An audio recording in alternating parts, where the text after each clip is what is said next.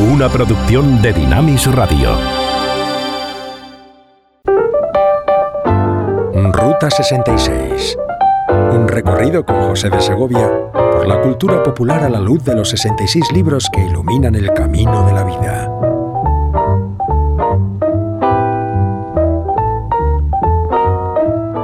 Todos nos enfrentamos en la vida a realidades que nos confrontan con oposición y hostilidad.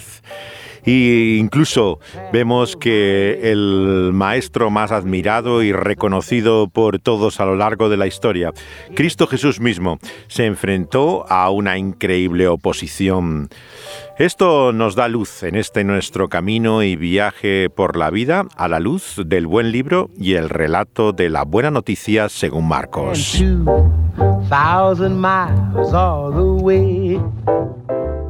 En los días de Jesús que nos narran los primeros capítulos del Evangelio según Marcos, vemos que había un sector, como hemos visto, de religiosos llamados fariseos, eh, que preocupados eh, por la ley, lo que defendían eran los valores tradicionales.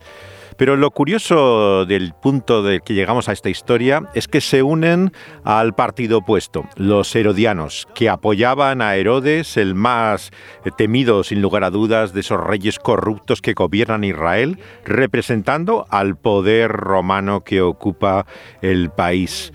Vemos que los romanos habían llevado la cultura griega allá donde estaban. Su visión de la filosofía, el sexo, el cuerpo, la verdad, todo era llevado allá donde establecían su imperio greco-romano y sociedades como la judía se sentían de esa forma asaltadas por ellos, por valores que consideraban inmorales, eh, si eran cosmopolitas pero sin embargo paganos. Y había movimientos de resistencia como eran los fariseos, pero también vemos que enfrentados a ellos estaban los herodianos, que eran los que se acomodaban con el tiempo, eran las personas que tenían la actitud abierta, eh, lo que podríamos llamar hoy un enfoque progresista por el cual mirar más adelante lo curioso del Evangelio es que ambos grupos se unen contra Jesús. En ese gran complot y conspiración, los dos extremos irreconciliables se ven unidos en esta misma oposición.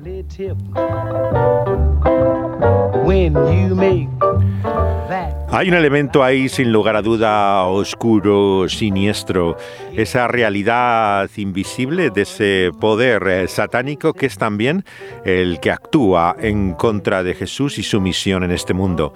Ese diablo del que canta también aquí el propio rey del rock, Elvis Presley, el diablo disfrazado. Walk like an angel. Walk like an angel. Talk like an angel. But I got wise. You're the devil in disguise.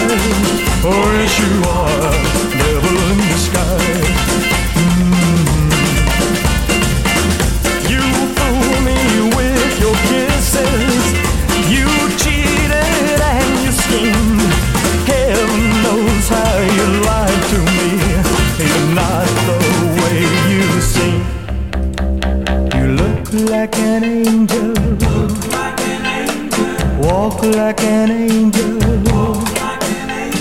Pareces un ángel, hablas como un ángel, caminas como un ángel, pero ya me he dado cuenta que eres el diablo disfrazado.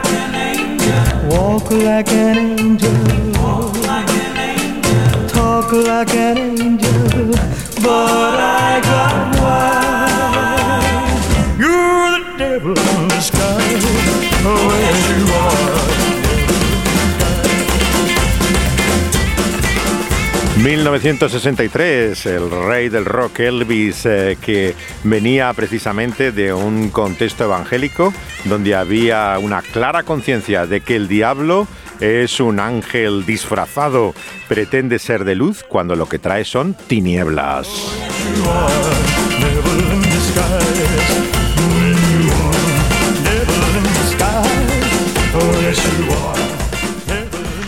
There's a country gospel song called Satan's Jewel Crown. Y del rey al boss, este es Bruce Springsteen y este clásico del gospel country. Satan Jewel Crown, la corona enjollada de Satanás. Well, if I were a king, a ruler of nations, with diamonds and jewels profound. Well, I'd rather walk the road to salvation than to know that I'd wear Satan's jewel crown. Satan's jewel crown. I worn it so long. For my soul reached down. Your love set me free. You made me your own. And you helped me cast off. Satan J. Will Crown será una canción de los Lubin Brothers del año 59 que aquí interpreta Bruce Springsteen en un concierto en Berlín en el año 1993. Los hermanos Lubin fueron conocidos por este disco Satanás es real, en el cual eh, cantaban clásicos de su entorno bautista eh, de la América profunda en lo que era ya la cultura contemporánea y resurgen su historia y sus contradicciones con fascinación en esta última época. También para Springsteen y esta canción en la cual eh, demuestra cómo eh, puede uno pasar del poder de las tinieblas a la fuerza de la luz por la realidad de ese Dios que está ahí.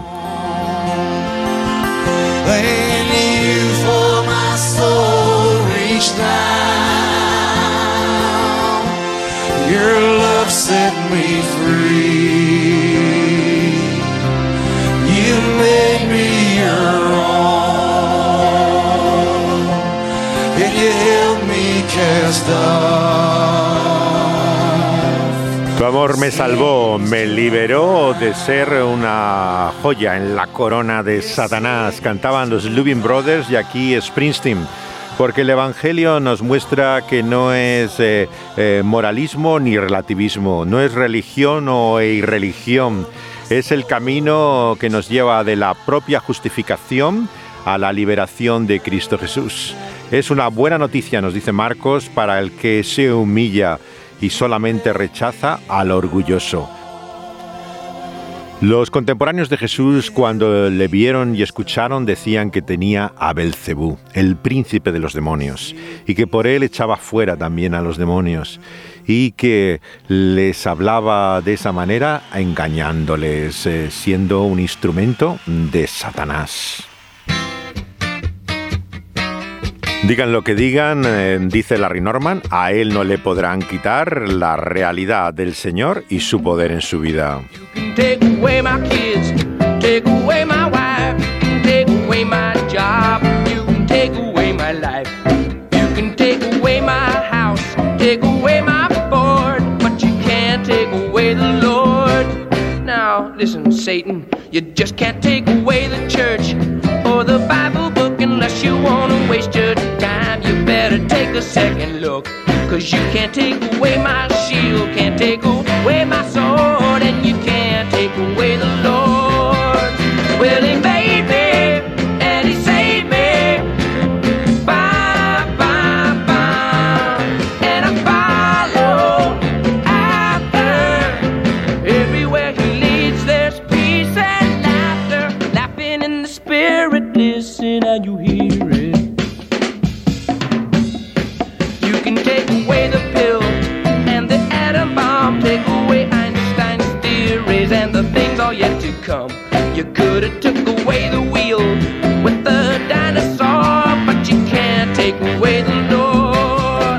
Así comenzaba su mítico álbum del año 69, Larry Norman, sobre esta roca, con esta canción que le dirige a Satanás. No me podrás quitar al Señor. Él me ha salvado y me ha dado la vida.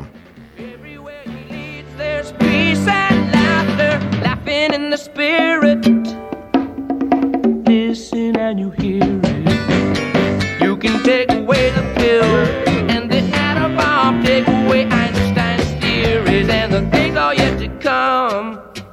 You could have took away the wheel with the dinosaur, but you can't take away the Lord. Nah, nah, nah, no, you'll never take away my sweet reward, cause you can't take away the Lord. En nombre de Jesús te rechazamos, Satanás, y te expulsamos de este lugar para seguir nuestro camino con la ayuda de Dios.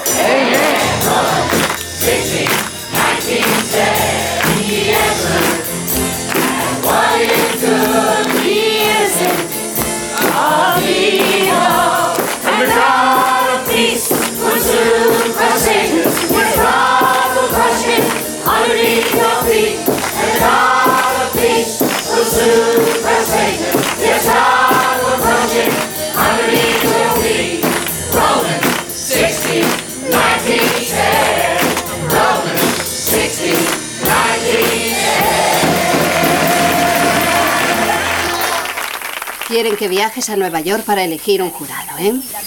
Es la oportunidad de mi vida. ¿Por qué noto la influencia de Mary Ann en esta locura? Mamá, estoy harto de que me montes estrellitas. Y trabajando en domingo. ¿Trabajando? Mamá, no te pases. Mamá, escúchame, estoy enamorado. Vale, quiero a mi mujer. Y a ti también. Te diré algo de Nueva York. Ya me lo imagino. Cayó, cayó la gran Babilonia. Se ha convertido en morada de demonios. Apocalipsis 18. Te conviene recordarlo. No podría olvidarlo aunque quisiera. ¿En serio? ¿Qué pasó en Babilonia, eh? Ciudad poderosa que en una hora ha llegado tu juicio. No lucirá en ti la luz de la lámpara nunca más. Deseame suerte. Suerte.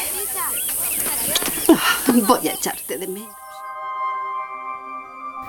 Así comienza realmente de eh, atrapante la película que se conoce en español como Pactar con el Diablo. Su título original es El abogado del diablo. Es una película del año 97 que dirigió eh, Taylor Hackforth, eh, que es un cineasta americano conocido también por su matrimonio con la actriz británica Helen Mirren y que ha hecho películas tan intrigantes como esta del abogado del diablo. La historia, como pueden ver, comienza con un culto evangélico eh, de carácter parece eh, pentecostal, ¿no? En el cual se nos presenta esta madre eh, cristiana eh, que su hijo es un abogado y marcha a la gran manzana para iniciar una carrera prometedora. Pero su madre le advierte de los peligros de la gran ciudad, la Babilonia que hay detrás de Nueva York, con su realidad de seducción y poder oscuro. Es eh, la maravillosa película que conocemos en castellano como eh, Pactar con el Diablo. ¿Y tu madre? ¿Cómo es? Es hija de un predicador. Es dura. Trabaja en la misma fábrica desde que tengo uso de razón. Colabora con una parroquia, así que o está en misa o en la calle. Hacen muchas obras de caridad. Mirad que yo os envío como ovejas en medio de lobos. Eso dice ella. ¿Y eso no te ha influido? ¿La Biblia? ¿La iglesia? No, conseguí la condicional. Pude librarme por buen comportamiento. Hay un montón de posibles clientes allí abajo. ¿Estamos negociando? Siempre. ¿Puedo hacerle una pregunta? ¿Por qué necesitan un departamento criminalista? Nuestros clientes incumplen las leyes como el resto de la gente. Estoy harto de recomendarles otros bufetes. Quiero defenderles. ¿Me está ofreciendo un puesto? Estoy pensando. Sé que tienes talento, lo, lo sabía antes de que llegaras aquí. Es otra cosa lo que realmente me preocupa. ¿De qué se trata? La presión. La presión lo cambia todo. Algunas personas al límite responden, otras fallan. Puedes usar todo tu talento al instante, trabajar a contrarreloj y dormir tranquilo. ¿Cuándo hablamos de dinero? ¿Dinero? sí. Esa es la parte fácil. A esta parte de la Quinta Avenida la llaman Carnegie Hill. En el parque que hay al otro lado de la calle, del estanque, hay mucha gente haciendo footing. El Hospital Monte Sinaí está en esta misma calle. Hay colegios muy buenos. No creo que el señor Milton comprara este edificio por ese motivo, pero es un gran barrio para los críos. Y es impresionante. A piso más alto, mayores ingresos. Hasta llegar al director general, Eddie Barsun, piso 16. Y el señor Milton, por supuesto, vive en la torre. Es la llegada a Nueva York de Kevin Lomax, este abogado defensor de Gainesville, Florida, eh, que nunca ha perdido un caso. Nos lo presentan de esa manera, defendiendo también a un maestro de escuela contra una acusación de eh, abuso de eh, niños. Y él logra que le declaren absuelto de aquel juicio. Esa es la primera escena de esta historia en la cual inmediatamente estamos en Manhattan, en medio de lo que es la Gran Manzana. En este edificio que pertenece al personaje de Pacino, que lleva el nombre de Milton, inspirado claramente por el autor de Paraíso Perdido, John Milton, el poeta eh, puritano que describió la caída de las huestes angélicas de una forma que no encontramos siquiera tan claramente en la escritura descrita. Parece un cuadro como El infierno de Dante Alighieri o, la leyenda de Fausto. Sin lugar a dudas, las influencias que hay detrás de esta obra en el novelista que la hizo, Andrew Neiderman, que es sin lugar a dudas su libro más conocido, el año 90, eh, que lleva el título del abogado del diablo y que cuenta esta fascinante historia sobre el enfrentamiento del ser humano ante el poder y la tentación de la oscuridad y del mal en nuestra vida. Alex Cullen ha sido acusado del asesinato de su esposa, de su hijastro y de una criada. ¿Cuándo ha ocurrido? Hace poco, esta noche. He enviado a Pam al centro para que arregle lo de la fianza. Van a acabar crucificándole. Voy a llamar a Maisel. No, no, no. Quiero que Kevin lleve el caso. Es una broma. Alexander Cullen en Manhattan por un triple asesinato y has dicho, Kevin. ¡Ah! Estás borracho. Mira, conozco de sobra a los abogados defensores más curtidos de la ciudad. Y me quedo con Kevin. Está preparado. John, sé que, tienes un gran ojo para el talento. Tú eres el maestro, pero verás, yo... Este caso no es el apropiado. Necesito tu apoyo. Mira, agradezco tu voto de confianza, pero puede que Eddie tenga razón. Ganaremos el caso. Es nuestro cliente. Comercial. Cliente comercial. Le conocemos mejor que él a sí mismo, incluso sus secretos más íntimos. Tenemos al mejor abogado defensor de la ciudad. No podemos perder. Bueno, díselo a Cullen. Kevin se lo dirá. La novela que hizo Andrew Niederman en el año 90 eh, pensó que era oh, posible su adaptación cinematográfica. Él mismo se dirige a la Warner y le presenta esta historia. En primer lugar, designan a Joel Schumacher para hacer la película, con Brad Pitt de protagonista como el abogado defensor. Llegó a hacerse incluso una secuencia eh, planificada de lo que era en el metro de Nueva York el personaje de Pitt. eh, y que iba a seguir un poco el esquema como los círculos del infierno descendientes en espiral de la Divina Comedia de Dante. Pero no había ningún actor que jugara el papel diabólico de Pacino en la primera versión. El problema que había en aquel entonces en la sociedad americana eh, que se siente de trasfondo a esta historia es el famoso caso de OJ Simpson, eh, que había traído una enorme controversia sobre la manera en la cual funciona la maquinaria legal en este país, ¿no? Y estos abogados que efectivamente defenderían al diablo mismo eh, con argumentos sin lugar a dudas de tecnicismos incomprensibles para el gran público. La historia es eh, fascinante, pero va más, allá de lo que es eh, el sistema del derecho y lo que es eh, los vicios, digamos, de, esta forma de poder encontrar salida legal para cualquier problema. Te muestra una dimensión trascendental. Al Pacino hace un personaje verdaderamente diabólico que nos lleva a la esfera que nos presenta el Evangelio de la sutilidad tal que, como vemos en este capítulo del Evangelio según Marcos, muchos consideran que lo que Jesús hace es ni más ni menos que por artes oscuras.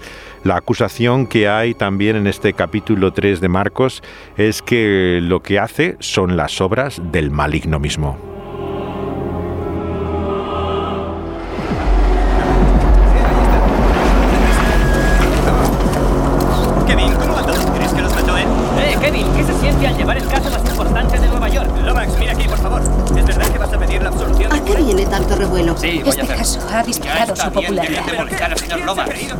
Bueno, reconozco que siempre le ha gustado chupar cámara. Lo siento, señor Lomax. No importa. ¿Cómo ha ido, señora Lomax? ¿Ha disfrutado de la cena? Oh, la verdad es que sí. ¿Tiene hambre? Oh, no, señora, gracias. Bienvenida a Babilonia, mamá. Hablando del diablo. Estaba contándoles lo del caso Moyes. ¿Ah, sí? ¿Es tu madre? Sí, mamá, te presento a John. John Milton. Alice Lomax. Es un placer conocerla. Lo mismo digo. Marian, estás guapísima. Gracias. Te presento a... Creo que ya conoces a Cristabella. Sí, sí, creo que sí. Y a Giselle. Hola, Acaba de llegar de París. Bien. Encantado. Vosotros al tercero y nosotros más arriba. Gracias por el champán. Oh, no hay de qué, Kevin. No es su primer viaje a Nueva York, ¿verdad, señora Lomax? Yo. Sí.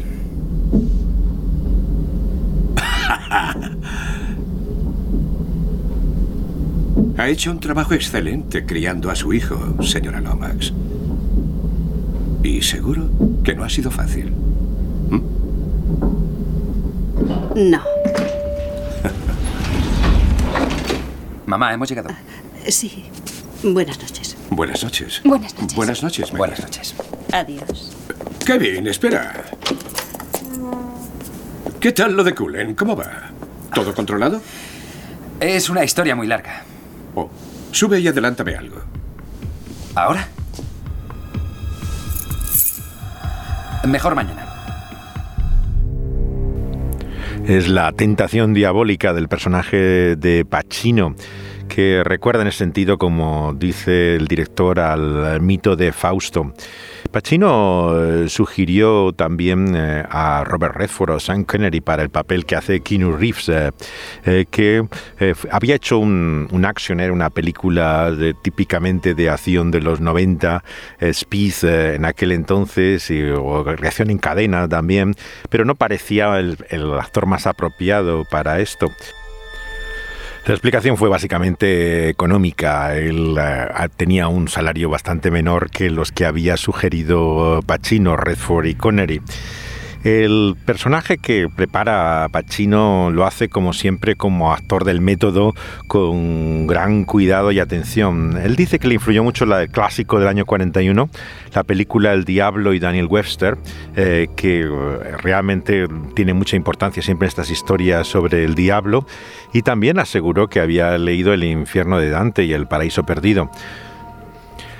La actriz que representa la tentación es la danesa Connie Nielsen, eh, que eh, se había dado a conocer con Gladiator eh, a gran público, eh, pero luego estuvo haciendo también para bastantes programas de televisión. Curiosamente tiene una educación mormona, ella, y es una políglota increíble, habla prácticamente muchísimos idiomas aparte del español y representa en este papel claramente lo que significa la tentación encarnada misma. La historia se rodó en Nueva York mismo y nos lleva inmediatamente a los grandes temas bíblicos. El cuadro, por un lado, del Edén, de la tentación de Génesis 3, ¿no? y al mismo tiempo la tentación de Jesús mismo en el desierto. Aquí acaba de llegar su madre, que se la presenta como una evangélica, hoy dirían fundamentalista, ¿no? por su carácter bíblico y, y fiel al testimonio de Jesús, que inmediatamente capta como por una percepción espiritual la realidad de lo que está pasando. Eh, no es un personaje caricaturesco como muchas veces se presenta a los cristianos en el cine, sino que la madre eh, en este segundo encuentro que vemos percibe todo sin apenas palabras, entiende perfectamente lo que está pasando y actúa con mucha prudencia y sin lugar a dudas de diligencia. Sabes perfectamente de qué estoy hablando. Eso es absurdo. Sí, claro. Me voy a la cama. Hasta mañana, Alice. Buenas noches. Mamá. Mamá, ¿qué haces? Me voy a casa, Kevin. ¿Qué? ¿Se puede saber qué te pasa? Pues que no, que no me siento bien. ¿Qué? Acabas de llegar. Y a mí acaban de darme una patada en primera plana. Me voy pitando. Ya hablaremos, ¿vale? ¿Vale? Tengo que irme, Kevin. Necesito ir a mi iglesia. Mamá, esto es Nueva York. Debe haber 20.000 iglesias. Elige una. Espero que te portes mejor con Marian. Ella no está bien. Este lugar no le conviene en absoluto, Kevin. Pues quédate. Cuida de ella y deja de preocuparte. Ayúdame. Si no te importa, la llevaré a casa. Vive aquí. ¿Entendido? Esta es su casa. No pienso volver a Gatesville. Esto es increíble. Ancha es la puerta y espacioso el camino que lleva a la tentación. No estoy de humor para sermones. Me voy a trabajar. Tú haz lo que quieras. En el pasaje que estamos analizando del Evangelio, en el capítulo 3 de Marcos, vemos en ese ataque de los fariseos contra Jesús algo realmente demoníaco. Hay una y otra vez eh, referencias al poder de la oscuridad presente detrás de tanta hostilidad. Ese antagonismo tan claro se engaña como hace el diablo, como ángel de luz eh, se presenta. Son personas, como dice Isaías, que sirven a Dios con sus labios, pero sus corazones están lejos de Él. Ellos cometen un doble error. Por un lado, tienen una visión equivocada de Dios y por lo tanto inadecuada acerca del pecado, pero en segundo lugar, no ven el mal que hay en su propio corazón, el egocentrismo, la perversidad que es con la que conecta la tentación y nos lleva finalmente en ese camino del mal.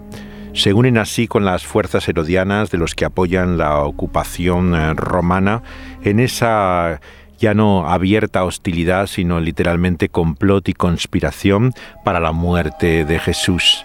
Vemos cómo eh, la presencia de espíritus diabólicos también en el versículo 11 de este capítulo 3 de Marcos.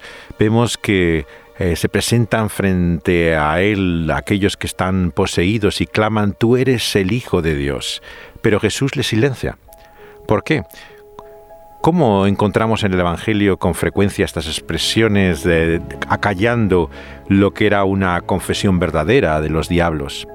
Es un grito de desesperación, eh, no de fe, de personas que están dominadas como el personaje de Reeves por este poder oscuro y que Jesús quiere no solamente reprimir, sino mostrar su poder extraordinario cuando conforma el grupo de los doce que están con él y van a proclamar la venida de su reino que va a acabar con el poder de las tinieblas, dice en el versículo 15 que les da también la autoridad para echar y expulsar esos espíritus malignos. Hay como una hostilidad permanente entre ese reino de Cristo y el reino de la oscuridad. Y todo el Evangelio podríamos decir que gira en torno a esa destrucción de las obras del diablo. La vanidad es sin duda mi pecado favorito. Kevin es el más básico. Narcisismo, la droga más natural. Escucha, no es que no te importase Merian, Kevin. Es que demostraste estar algo más interesado por otra persona. Tú mismo.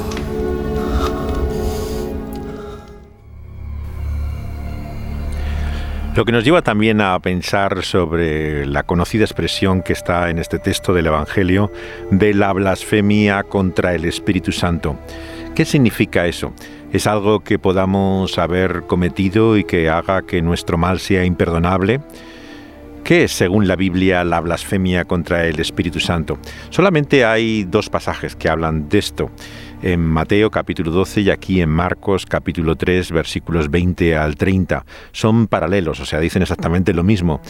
Hay otros pasajes, claro, que hablan, pero no eh, de lo mismo.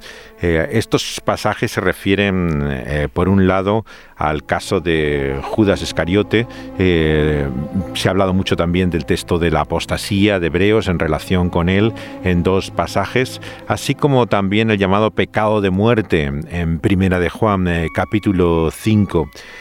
Lo que aquí Jesús eh, nos dice es que la blasfemia contra el Espíritu Santo está relacionada no con lo que se dice, con las palabras, con la lengua, sino con el corazón de la persona. Eh, tal y como vemos en esta escena, lo que está en lucha es en el interior mismo del personaje eh, que hace Reeves. La blasfemia contra el espíritu es fundamentalmente un pecado del corazón, que se manifiesta en lo que se dice, pero que tiene su raíz más profunda. La esencia es distorsionar las cosas hasta tal punto, como hemos visto, de atribuir a Satanás lo que es una obra de Dios, o sea, lo que es del Espíritu Santo. La blasfemia contra el Espíritu, por lo tanto, no es un pecado de ignorancia, es un pecado que comete la persona que ha tenido el privilegio de conocer esa verdad y de conocer a Cristo, pero lo rechaza es el rechazo de Jesús, del Evangelio, no de una forma parcial o temporal, sino de una forma total, definitiva es el rechazo definitivo del testimonio del Espíritu Santo acerca de Jesús como el Señor y Salvador. Es posible que haya alguna relación entre esta blasfemia y la apostasía, que sea una forma de blasfemar contra el Espíritu, pero es un error decir que la blasfemia contra el Espíritu y la apostasía son lo mismo. Es importante notar que fue Jesús el que ve todo lo que hay en la mente, en el corazón de cada persona, y el que nos advierte sobre ese mal. La buena noticia es que es imposible para el verdadero creyente cometer esa blasfemia. La preocupación de personas que de, en su mente enferma creen que han cometido ese pecado imperdonable es precisamente un indicio de que no lo han cometido. Nadie que comete ese pecado es consciente de ello y por lo tanto nadie puede estar preocupado o atormentado habiendo hecho semejante mal va unido perfectamente a ese rechazo eh, consciente, eh, pero también desconocimiento de la gravedad eh, de ese mal, por el cual le atribuimos a la luz lo que es el poder de las tinieblas. ¿Qué quieres de mí? Quiero que seas tú mismo.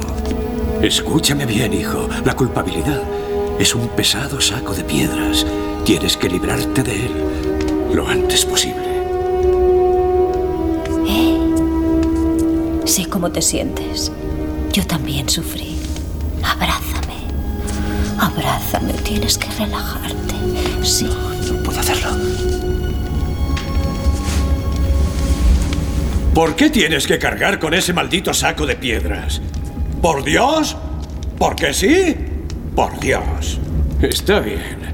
Te daré información de primera mano acerca de Dios. A Dios le gusta observar. Es un bromista. Piénsalo. Dota al hombre de instintos. Os da esta extraordinaria virtud y que hace luego los utiliza para pasárselo en grande, para reírse de vosotros al ver cómo quebrantáis las reglas. Él dispone las reglas y el tablero y es un auténtico tramposo. Mira, pero no toques. Toca pero no pruebes. Prueba, pero no saborees. y mientras os lleva como marionetas de un lado a otro, ¿qué hace él? Se parte el culo de risa. Es un payaso. Es un sádico. Es el peor casero del mundo. ¿Y adoráis eso? Nunca. Mejor reinar en el infierno que servir en el cielo, ¿verdad? ¿Por qué no? Yo tengo los pies sobre el mundo desde que comenzó este juego. He alimentado todas las sensaciones que el hombre ha querido experimentar. Siempre me he ocupado de lo que quería y nunca le he juzgado. ¿Por qué? Porque nunca le he rechazado. A pesar de todas sus imperfecciones, soy un devoto del hombre. Soy un humanista. Puede que el último humanista. ¿Quién en su sano juicio, Kevin, podría atreverse a negar que el siglo XX ha sido mío por completo? Todo mío, Kevin. Todo mío. Mío. Es el tremendo y conocido monólogo del personaje de Pacino, magistralmente doblado aquí por Javier Dotú, probablemente el actor de doblaje más prestigioso que hay ahora mismo en la escena española. Es un eco y resonancia de Génesis 3. Por un lado, vemos como el diablo se presenta como el tentador, aquel que nos da un cuadro absolutamente distorsionado de Dios. Es un sádico cósmico que se complace en poner prohibiciones, limitaciones y restricciones a tu vida y que encuentra su disfrute sádico precisamente en amargarte la vida. Es alguien en definitiva que no es bueno, en quien no puedes confiar. En segundo lugar, como hace el diablo en la tentación del Edén, lo que se confiesa es como el mayor humanista. El último dice que queda ya. Alguien que en su amor por el ser humano confía en él.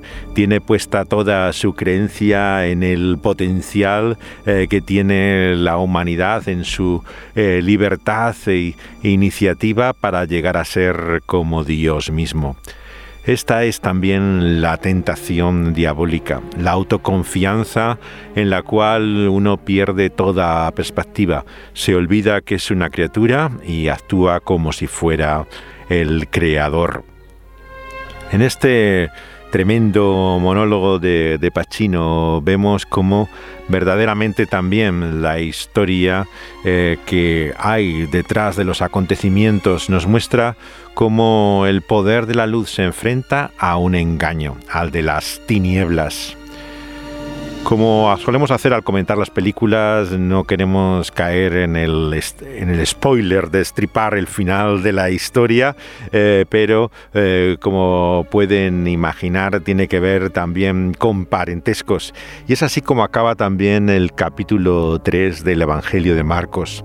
Nos muestra cómo la verdadera familia que debemos buscar es la espiritual esa familia eh, que a Jesús le presentan como su madre y sus hermanos, él dice que la que verdaderamente le importa es la que hace la voluntad de Dios.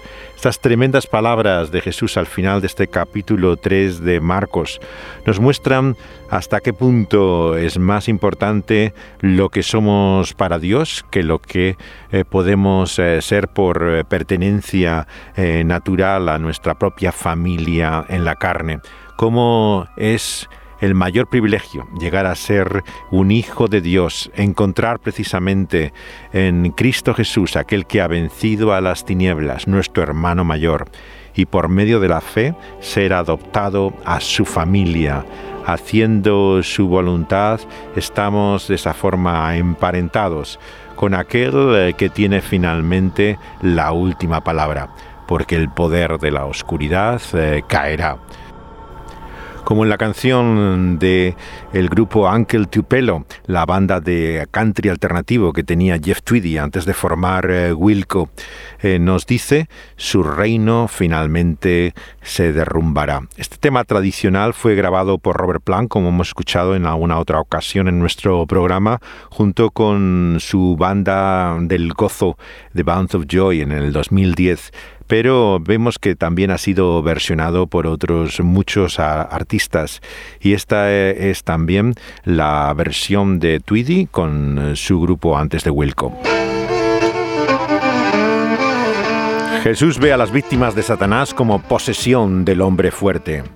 Han de ser tomadas de sus manos y restauradas a su propietario al que pertenecen para recibir esa su dignidad. Por lo tanto, entra en la casa de ese hombre fuerte, le ata y toma posesión de sus bienes. Eso es lo que Jesús viene a hacer, destruir al hombre fuerte, Satanás, entrar en su casa, en la del príncipe de este mundo, y liberar a los que tiene cautivos.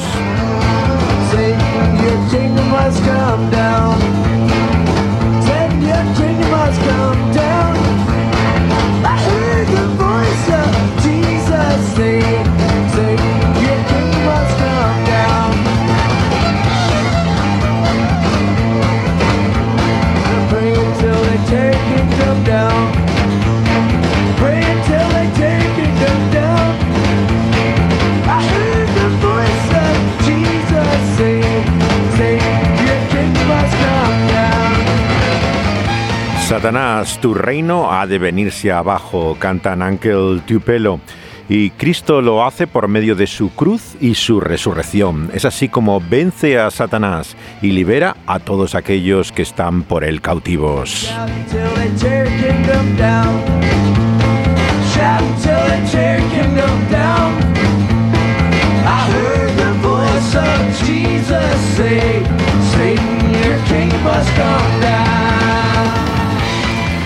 Es la permanente hostilidad que hay entre el reino de Cristo y el de la oscuridad. Y es así como Jesús explica su ministerio, es la destrucción de las obras del diablo. Y todavía luchamos no con carne ni sangre, dice Pablo a los Efesios, sino con poderes de oscuridad.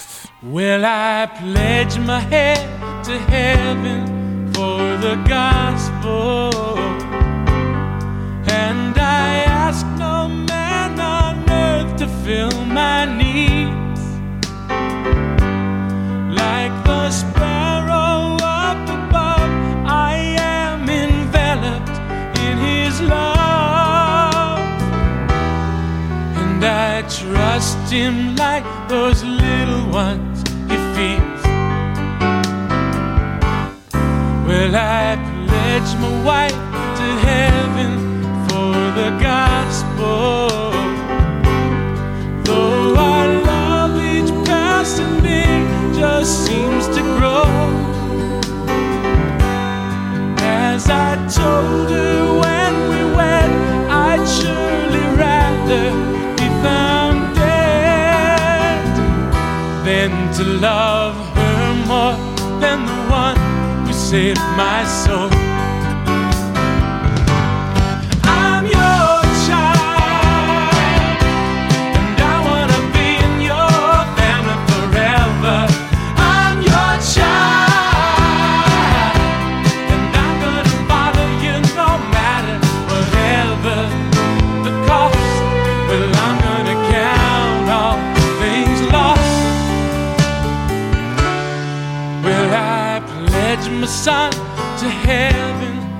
Dirigirme al cielo, se llama esta canción de Keith Green eh, y que está acompañado ni más ni menos que con la armónica de Bob Dylan.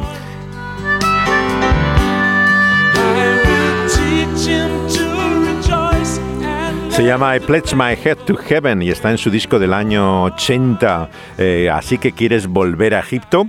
Un álbum que regalaba con un donativo. Yo lo recibí todo eh, ovalado del barco en el que vino de América, eh, pero sin pedir nada a cambio. Y nada menos que con la armónica de Dylan acompañándole. Él fallecería en un accidente de avioneta poco después, pero dejó grandes canciones como esta.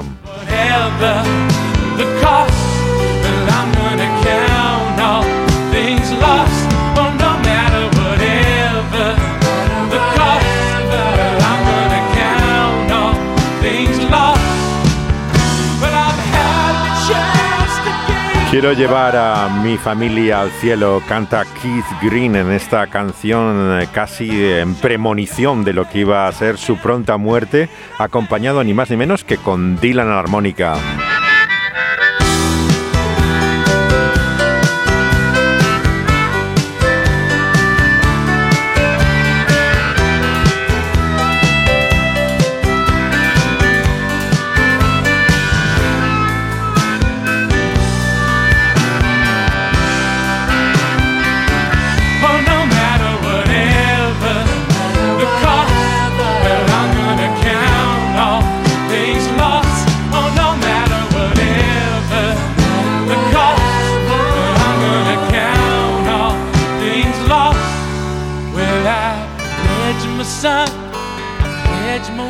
A Jesús le dicen que están su madre y sus hermanos esperándole, Él dice que quiénes son sino aquellos que hacen la voluntad de Dios. Es la prioridad de la familia espiritual sobre la meramente natural.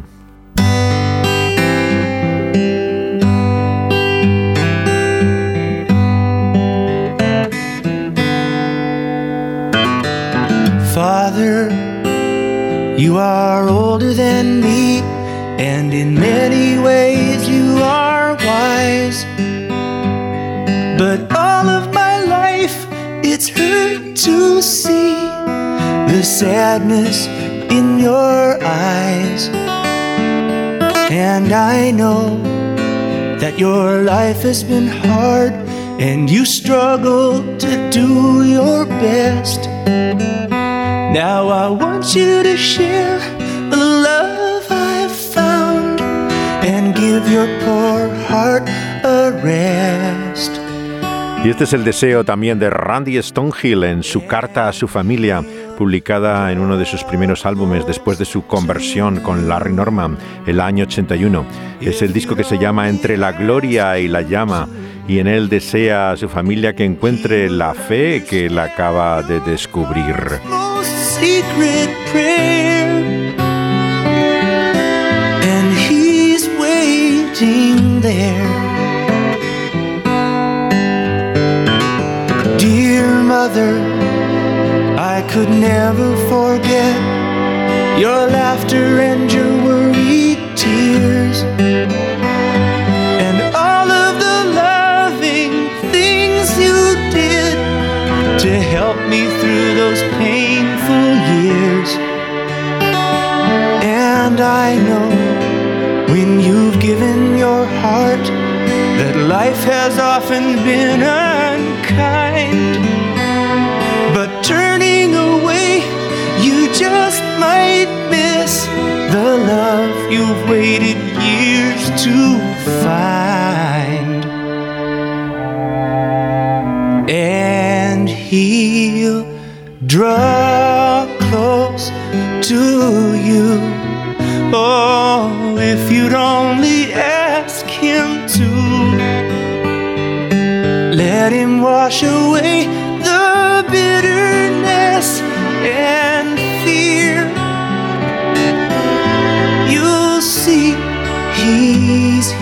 Randy Stonehill con Tom Howard acompañándole a las eh, cuerdas, vocales, teclados y toda la banda de Daniel Amos, Daniel Amos, eh, que de Terry Scott Taylor, que entonces estaba también grabando con eh, Larry Norman en ese pequeño sello en el que estaba en el año 81.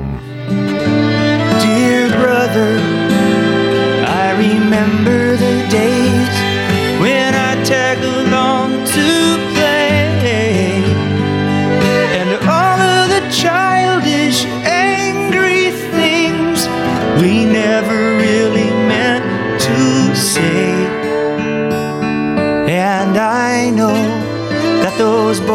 grown up and we'll never play those games again.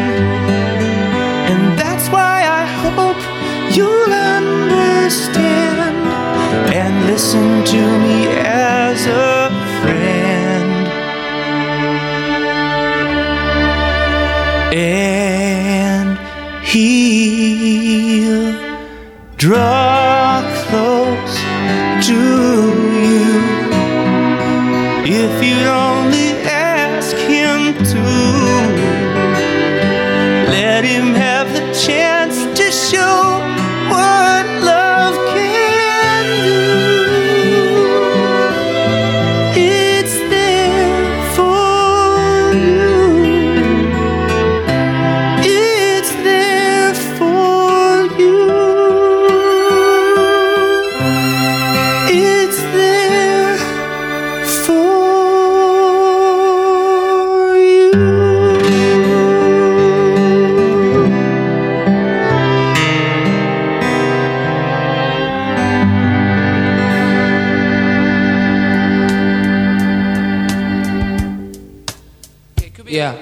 be a little louder.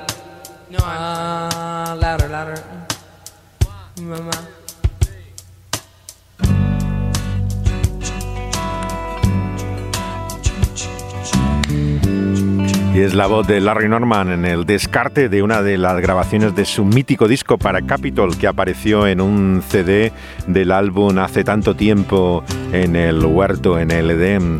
Es una versión de un tema que hemos escuchado en otra ocasión en su versión oficial que dice Si Dios es mi Padre y vosotros sois mis hermanos, ¿no deberíamos amarnos? Es eh, Larry Norman. God is my father, are my brother. Then why can't we bother to really reach out and love one another? Why do we keep on acting the way we do? The way we treat each other, it must break his heart in two. Once we were happy, oh yes, once in the garden. And then a lie broke the stillness, and our hearts began to harden. And hoping to be wiser than has reached too far. Sometimes I think that we've advanced, but then I look at where we are, and oh,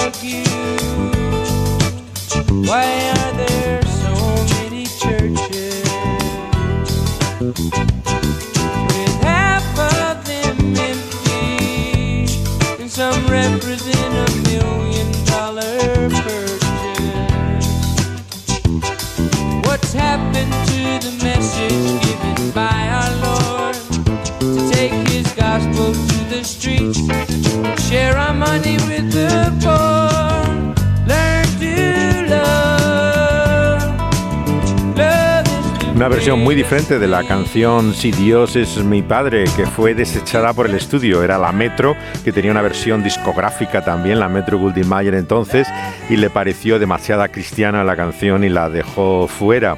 En ella lo que hay era una respuesta a las muchas críticas que recibía precisamente Larry Norman por parte de cristianos. Eh, eh, sin embargo, eh, lleva a la creación al origen y cómo al principio todo era distinto. Es una trilogía realmente de tres álbumes que comienza con la creación, la caída y la redención, que es probablemente la obra magistral que hizo Larry Norman. Eh, por su portada no pudo ser distribuida en las eh, tiendas cristianas porque insistió Larry en aparecer desnudo en la portada, aunque en un montaje visual en el que no se le distingue claramente su cuerpo, pero ya era bastante para que eh, fuera rechazado también una vez más y sin duda que había mucho de provocación siempre en él en este tipo de, de cosas, ¿no? Pero eh, es una canción eh, incluso a ritmo de calipso maravillosa. and you are my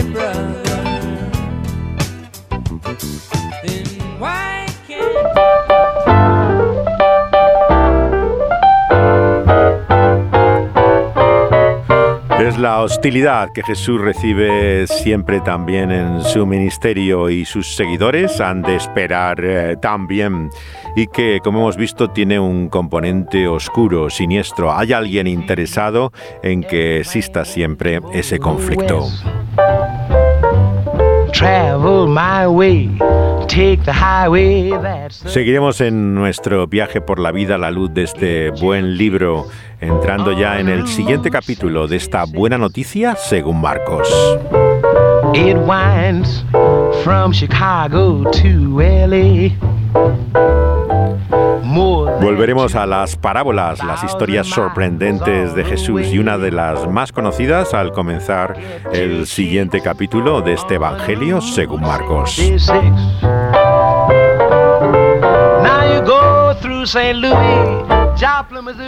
Pueden oír los siguientes eh, programas, pero también los anteriores en forma de podcast, donde son subidos una vez que son emitidos en vivo. Están en plataformas como SoundCloud, donde los pueden hallar por medio de Dynamis Radio, eh, El Pulso de la Vida, así como también en iVoox. eh, y lo están también en la más conocida y, y popular internacionalmente de Spotify, así como acaban también de subirse a YouTube algunos de ellos. Eh, pueden oír desde el principio de este buen libro toda esta larga serie de eh, programas en torno a este viaje por la Ruta 66. Dani Panduro está al volante y el control del sonido y José de Segovia les acompaña con sus comentarios eh, que eh, esperamos que sigan también en nuestro próximo programa.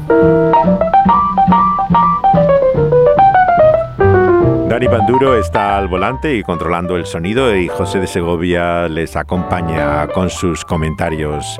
Reciban nuestros saludos, abrazos, besos, algunos de ellos combinados o por separado. Hasta la próxima vez.